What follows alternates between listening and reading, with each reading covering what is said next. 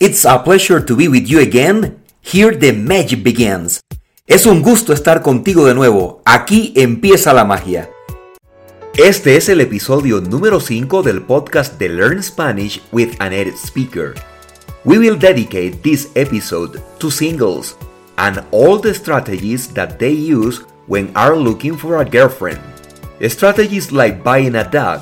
It means that we will talk about situations and use vocabulary related to the flirting.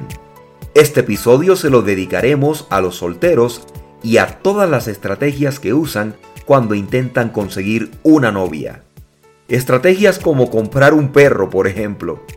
Eso significa que hablaremos de situaciones y usaremos vocabulario relacionado con el coqueteo. We are so happy that you are listening to us in Australia, Poland, England, the Netherlands, the United States, Egypt, the Philippines. We love helping you take your Spanish to a higher level. El podcast de Learn Spanish with a Native Speaker es el lugar de encuentro de quienes quieran aprender a hablar español como un nativo. Aquí encontrarás gran variedad de diálogos reales basados en todas las situaciones a las que diariamente se enfrenta un hablante nativo de español. Si quieres aprender español tan rápido como la velocidad de los cohetes de la NASA, entra a nuestro sitio web www.learnspanishwithanativespeaker.com www.learnspanishwithanativespeaker.com Cuando estés allí, agenda una cita gratuita conmigo y luego programa tu primera clase de conversación. Ya verás que muy pronto hablarás español también, que me ayudarás a presentar este podcast. And no worries, if you just started learn Spanish, I can speak in English with you wherever if necessary. I mean, if you don't speak even a word, I can handle it, believe me. Yo soy tu profesor de español favorito, Alex de la Paz. Originamos este episodio en medio de las montañas de Colombia, en la bella Sopó, a 40 minutos de Bogotá. Hoy transmitimos desde Sopó, mañana desde cualquier lugar dentro o fuera del mundo. Stay tuned, the best is coming. Estén atentos, lo mejor está por comenzar. Después de pasar casi cuatro años soltero, decidí ser más proactivo para encontrar a mi media naranja. Y como la necesidad tiene cara de perro, hace dos días compré un cachorro para que me ayudara a conquistar a la mujer de mis sueños. Según mis amigos, es muy fácil conseguir novia paseando a tu propio perro en el parque. Resulta que las chicas se vuelven locas por nuestros amigos peludos. ¡Ay, qué cosita más linda! Es un pomeranio, ¿cierto? Sí, Milo es de raza pomerania. Usted también tiene un lindo perro. ¿Es un gran danés? ¡Ajá! Primero que todo es una perrita. ¿Seguro que eres amante de los perros? Porque el tamaño y forma de Milasi la delatan. Es una perrita salchicha. Es que esas dos razas siempre me confunden por su parecido.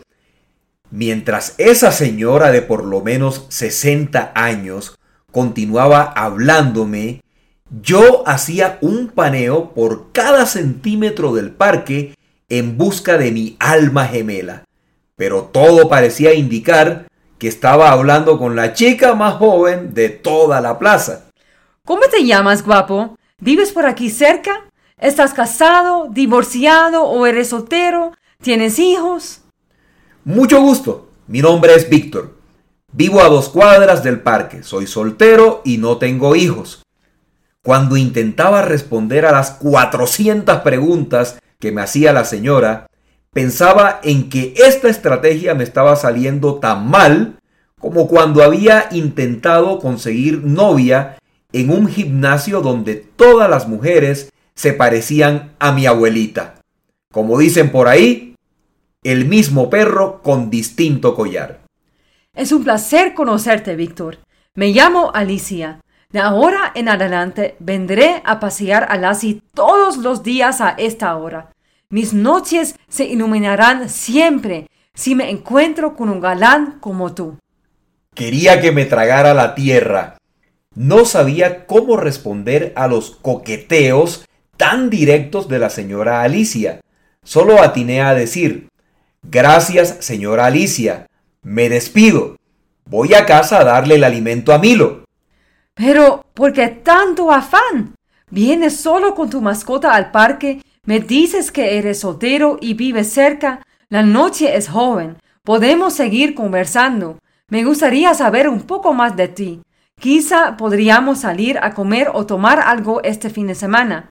En medio de este ambiente de canes, no quiero pensar en ti como pero que ladra no muerde. Aceleré mi paso y me despedí amablemente. Chao, señora Alicia. Chao, Lassie. Feliz noche.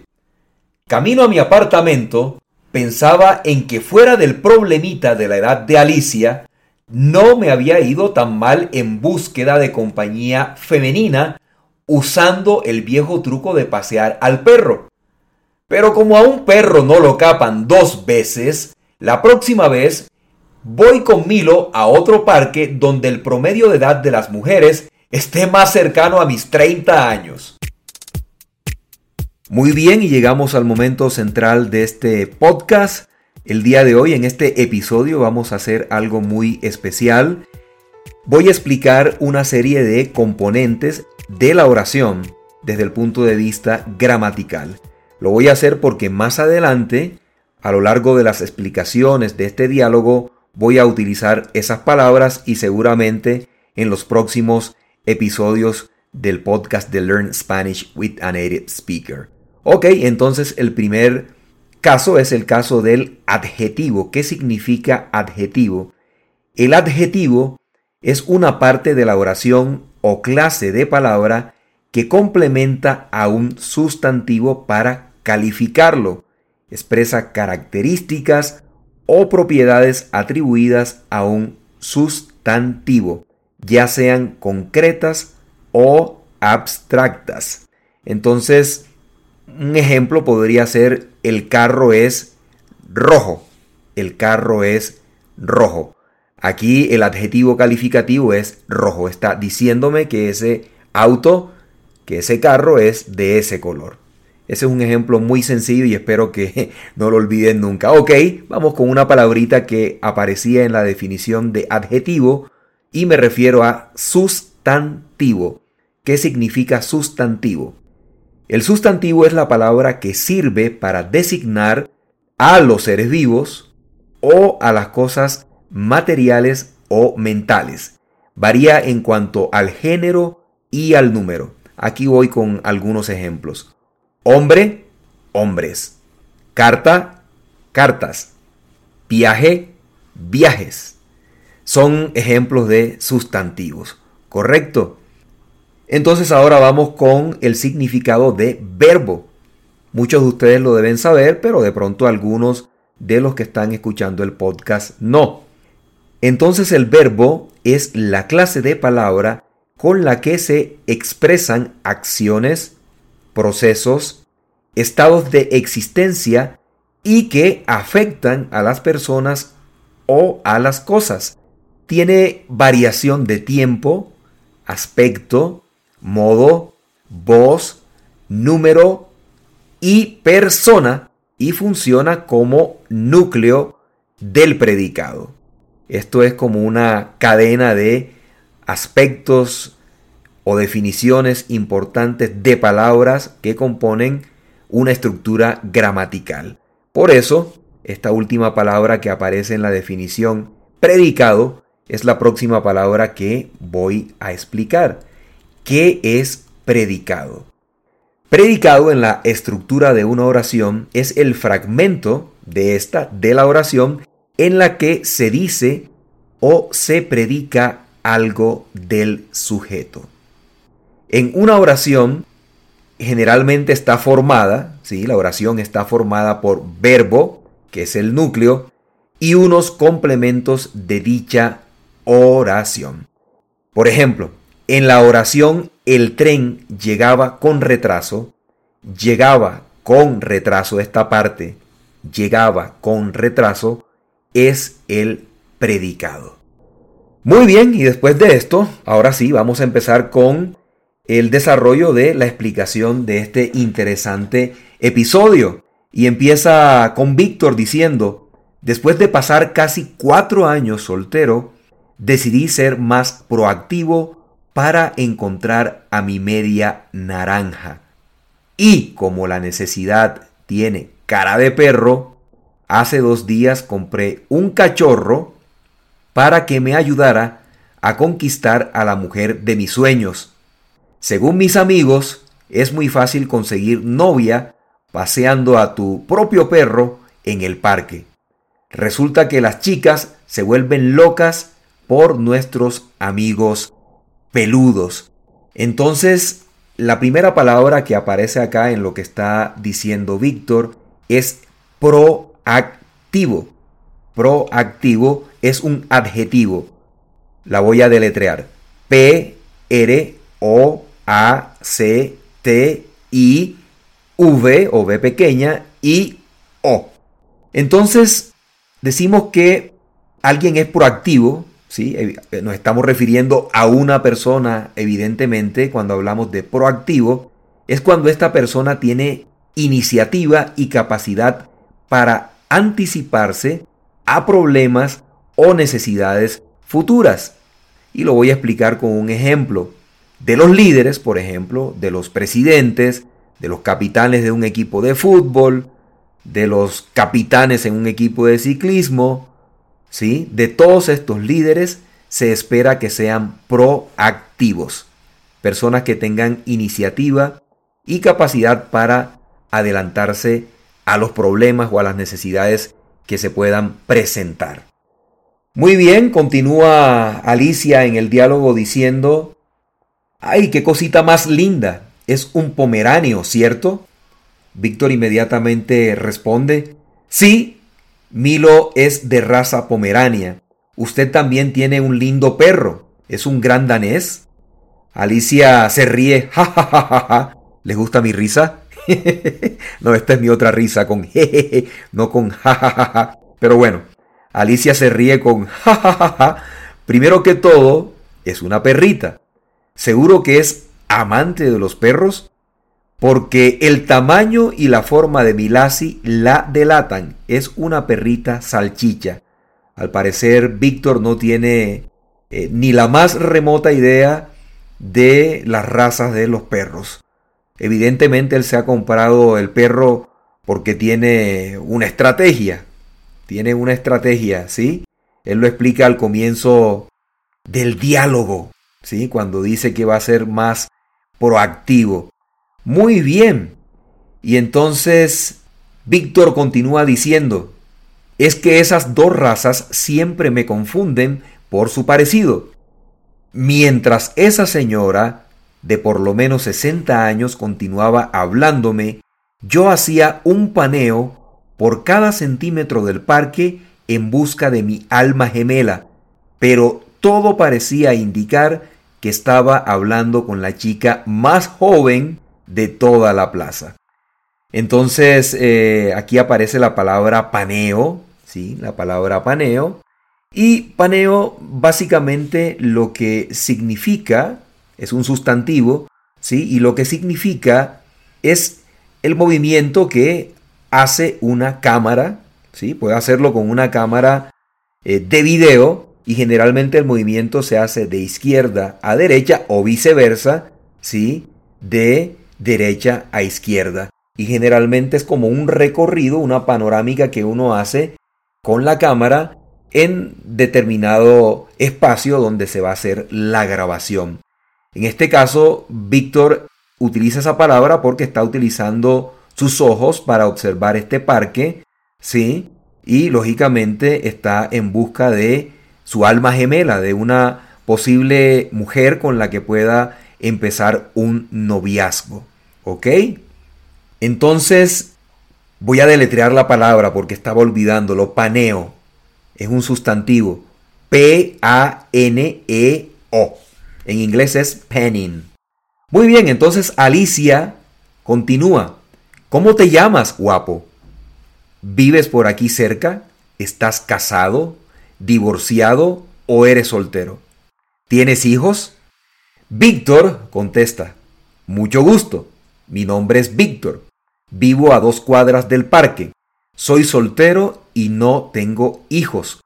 Cuando intentaba responder a las 400 preguntas que me hacía la señora, pensaba en que esta estrategia me estaba saliendo tan mal como cuando había intentado conseguir novia en un gimnasio donde todas las mujeres se parecían a mi abuelita. Como dicen por ahí, el mismo perro con distinto collar el mismo perro con distinto collar. Muy bien, este es un refrán muy popular y lo que significa es que cuando una situación o persona presentan cambios eh, superficiales que a primera vista parecen significativos, pero que en el fondo no lo son y en realidad sigue todo igual que antes. Es decir, son situaciones o personas que han presentado cambios, pero los cambios son insignificantes, son poco significativos. Voy a poner un ejemplo. Digamos que yo quiero bajar de peso, ¿ok? Digamos que yo peso 120 kilos y todo lo que hago para bajar de peso es eliminar una cucharada o una pequeña porción de lo que yo estoy comiendo diariamente. Si yo elimino una cucharada de una montaña de arroz, por ejemplo, que como diariamente, evidentemente es un pequeño cambio para lo que yo estoy buscando, bajar esos 120 kilos. Por lo tanto, podría decir que en poco tiempo, en una semana, cuando vaya a pesarme en la balanza, en la báscula, voy a ver que nuevamente peso 120 kilos o más. ¿Sí? o tal vez peso un kilo menos.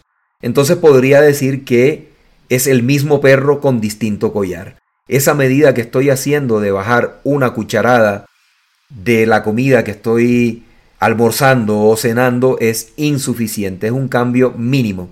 Eso es eso es lo que significa la expresión el mismo perro con distinto collar.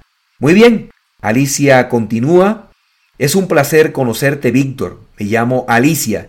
De ahora en adelante vendré a pasear a Lassie todos los días a esta hora.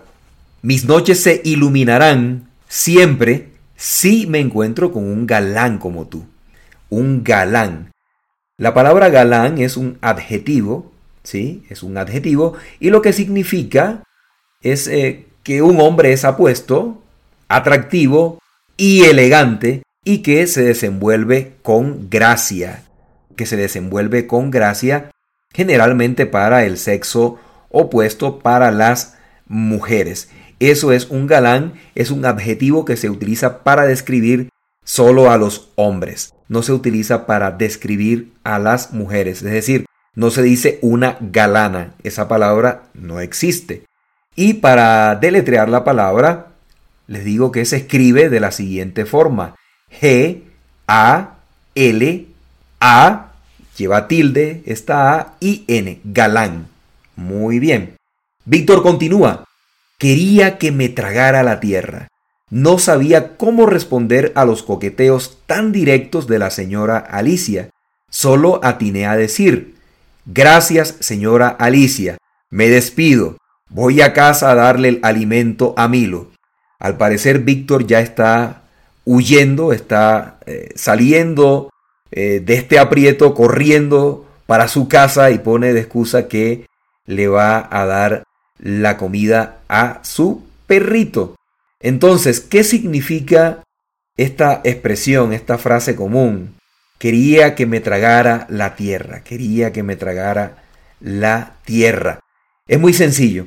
Da a entender la idea de querer ocultarse o desaparecer, que es lo que quiere hacer Víctor aquí, irse del parque porque no quiere seguir conversando con Alicia, que es una mujer que le lleva muchos años, sí, al parecer, le lleva muchísimos años a él. Entonces, él quiere desaparecer del parque porque tiene vergüenza eh, para seguir conversando con ella. Él no le ve propósito a esa conversación porque cree que no es una candidata para ser su novia por la diferencia de edad. En español también podríamos decir, en este tipo de situaciones, no sabía dónde meterme y quería que me tragara la tierra o quería que la tierra me tragara. De las dos maneras se puede decir. Entonces Alicia continúa, pero ¿por qué tanto afán? Vienes solo con tu mascota al parque, me dices que eres soltero y vives cerca, la noche es joven, podemos seguir conversando. Me gustaría saber un poco más de ti. Quizá podríamos salir a comer o tomar algo este fin de semana. En medio de este ambiente de canes, no quiero pensar en ti como perro que ladra no muerde. Perro que ladra no muerde. Entonces lo que significa este dicho o esta expresión, este refrán, es que una persona asusta, pero no actúa. Una persona anuncia que va a hacer algo, pero no lo hace. Es más o menos lo que está pasando aquí. Alicia se da cuenta que Víctor va al parque a tratar de conseguir novia, ¿sí? Pero entonces ella le coquetea y Víctor no actúa. Víctor está yéndose del parque, ¿sí? Cuando debería aceptar las invitaciones a seguir conversando que le está haciendo Alicia, ¿ok? Entonces, Víctor dice, aceleré mi paso y me despedí amablemente. Chao, señora Alicia. Chao, Lassie. Feliz noche. Camino a mi apartamento pensaba en que fuera del problemita de la edad de Alicia, no me había ido tan mal en búsqueda de compañía femenina usando el viejo truco de pasear al perro. Pero como a un perro no lo capan dos veces, la próxima vez voy con Milo a otro parque donde el promedio de edad de las mujeres esté más cercano a mis 30 años. Entonces aquí Víctor dice que el viejo truco de pasear al perro de alguna manera funcionó para conseguir eh, conversar con una mujer, pero evidentemente es una mujer mucho mayor que él, como ya lo habíamos dicho. ¿Sí? Cuando decimos el viejo truco en español, lo que queremos decir es que es una estrategia muy utilizada, que todo el mundo la ha utilizado en algún momento. Es una estrategia que es muy común. Y la estrategia de Víctor es comprar un perro para que las mujeres se acerquen a él cuando va, a, cuando va al parque, cuando va de visita al parque y de alguna manera en algún momento pueda él con esta estrategia, con este viejo truco, conseguir una novia. Muy bien, y aquí aparece también otro refrán que dice, Víctor, a un perro no lo capan dos veces. A un perro no lo capan dos veces. Entonces, este refrán lo que significa es no cometer el mismo error dos veces. ¿sí? Es posible que la primera vez, la primera vez que me equivoco, o la primera vez que se comete un error, este error o esta equivocación pueda o pudiera ser producto de un engaño, ¿sí? Por ejemplo, en todas las ciudades del mundo hay zonas que son más peligrosas que otras. Si yo me estoy desplazando por una zona de una ciudad que es peligrosa, ¿sí? que es una zona eh, complicada, yo tomo mis precauciones, ¿sí? Yo no voy a ir con mucho dinero a ese sitio porque de pronto me pueden asaltar, ¿sí? Digamos que estoy en esa zona, voy en un autobús, en un bus, llevo mi billetera, mi cartera en la parte de atrás del pantalón, pero cuando me bajo ya no tengo la billetera. Un carterista me la robó, ¿ok? Entonces, la próxima vez que yo vaya a ese barrio, a esa zona de la ciudad, yo no voy a ir ni siquiera con mi cartera. Llevo poco dinero y lo llevo en la parte de adelante.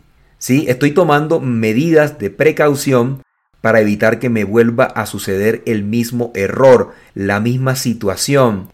Eso es lo que uno quiere decir con este dicho, a un perro no lo capan dos veces. Es decir, a mí no me van a volver a robar dos veces en este sitio, porque ya me robaron una vez, porque ya me engañaron una vez y me quitaron mi cartera. Utilicé la palabra carteristas, carteristas. En inglés es pickpocket, pickpocket. ¿Ok?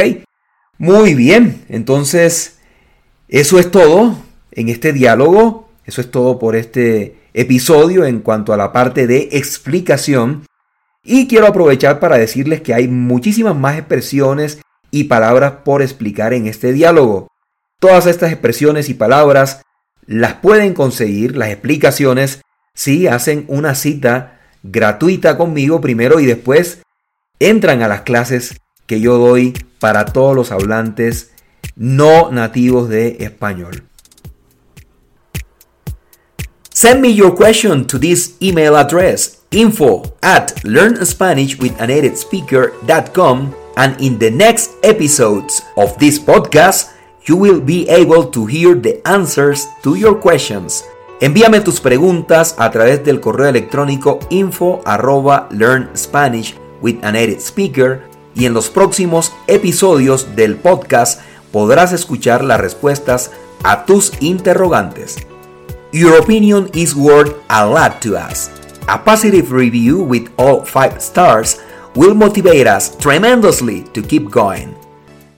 Sabine Bohart es de los Países Bajos y siempre, siempre es muy proactiva. Sabi hace las voces femeninas de cada episodio. Ella sigue aprendiendo español como tú. Muchas gracias, Sabi. Disfruta de las cosas sencillas de la vida. Nos conectamos nuevamente contigo en el próximo episodio de Learn Spanish with a Native Speaker.